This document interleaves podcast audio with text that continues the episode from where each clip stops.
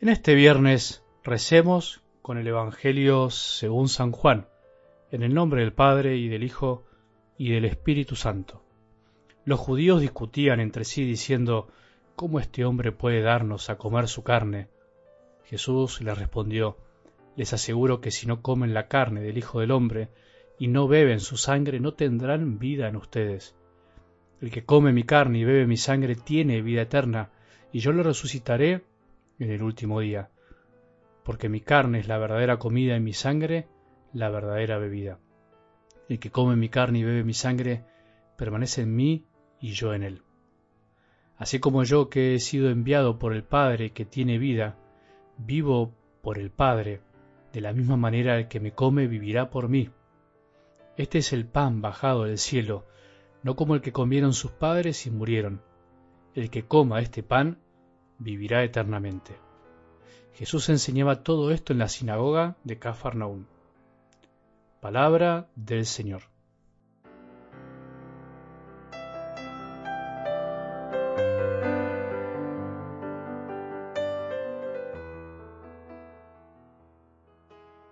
Cuando Jesús se nos manifiesta otra vez a orillas del lago como a los discípulos, a orillas de nuestro corazón, cuando Gracias a otros descubrimos dónde está Jesús, como lo hizo el discípulo a que Jesús amaba, el discípulo amado que gritó es el Señor. Tenemos que tener la actitud de Pedro, que se tiró de la barca, aunque faltaban cien metros todavía para llegar a la orilla, porque no aguantó tanto amor, tanto deseo de estar con el Señor, con su Maestro. Dios quiera que nosotros tengamos esa actitud para con Jesús. Cuando lo descubrimos tenemos que saltar, salir de donde estamos e ir a buscarlo. No podemos pretender siempre que Él venga a nosotros. Él siempre nos está esperando, a orillas del lago, con el fuego encendido, con algo para darnos de comer, con el deseo de hablar con nosotros, como lo hizo con Pedro.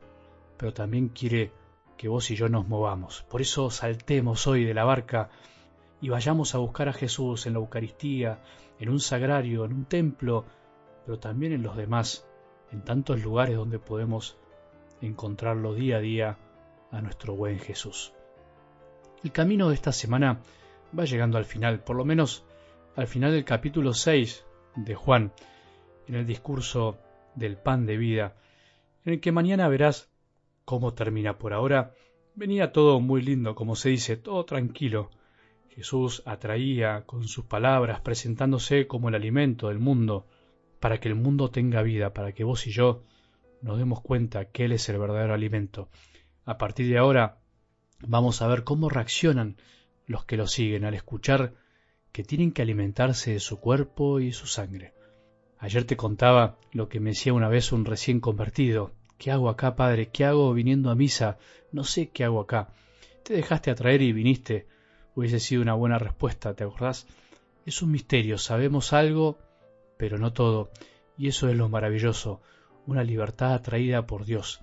Algo así como lo que decía el profeta Jeremías. Tú me has seducido, Señor, y yo me dejé seducir, me has forzado y has prevalecido. El Señor prevalece con su amor. Somos de alguna manera protagonistas de nuestra vida, pero no te olvides, no somos los actores principales, aunque a veces creamos que sí y nos olvidemos de esta verdad tan importante. Si nos acercamos a Jesús es porque Dios Padre nos atrajo de alguna manera, nos animó, nos sedujo y porque al mismo tiempo nos hemos dejado seducir. Hay que dar gracias mucho a Dios por esto y alegrarse. La clave o la mayor dificultad es dejarse seducir, dejarse atraer por Él, no poner trabas a su amor, no poner peros, no poner siempre excusas, no estar distraído, no pretender que Él sea como nosotros queremos, dejar que Dios sea Dios a su manera y nosotros aceptar que somos simples criaturas, que perdemos el rumbo fácilmente y que lo mejor que podemos hacer es escuchar. Ayer no habíamos dicho nada, pero hoy ya es inevitable. Jesús lleva el discurso a un extremo, podríamos decir, y no porque sea un extremista, sino porque su amor es tan grande que es extremo. Es tanto lo que nos ama que nos ama hasta el extremo, que desarticula todo lo pensable, lo razonable. Veníamos escuchando que Jesús decía que Él es el pan y el agua que viene a calmar el hambre y la sed del hombre, que Él es la respuesta a todos nuestros vacíos. Bueno, pero al final lo que parecía simbólico en su discurso, una especie de metáfora o de comparación, se vuelve realidad. El que come mi carne y bebe mi sangre tiene vida eterna, y yo lo resucitaré en el último día. Ya no es una forma de decir, una imagen linda para admirarse, no, es mucho más que eso. Es la locura de las locuras más grandes. Jesús se quiso quedar para siempre y realmente con su cuerpo y con su sangre en la Eucaristía. Hay que creer para poder aceptarlo.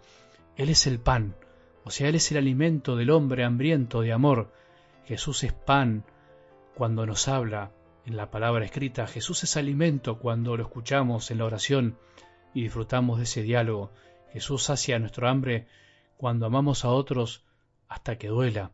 Jesús es verdadera comida del alma si tenemos los ojos del corazón abiertos a ver más allá de lo que vemos, pero en donde Jesús es más alimento que nunca, en donde se cumple realmente estas palabras es en la Eucaristía, en la comunión, es en la consagración de la misa donde Él eligió hacerse presente para siempre, es en cada sagrario donde Él permanece, en cada custodia donde puede ser adorado, ahí está.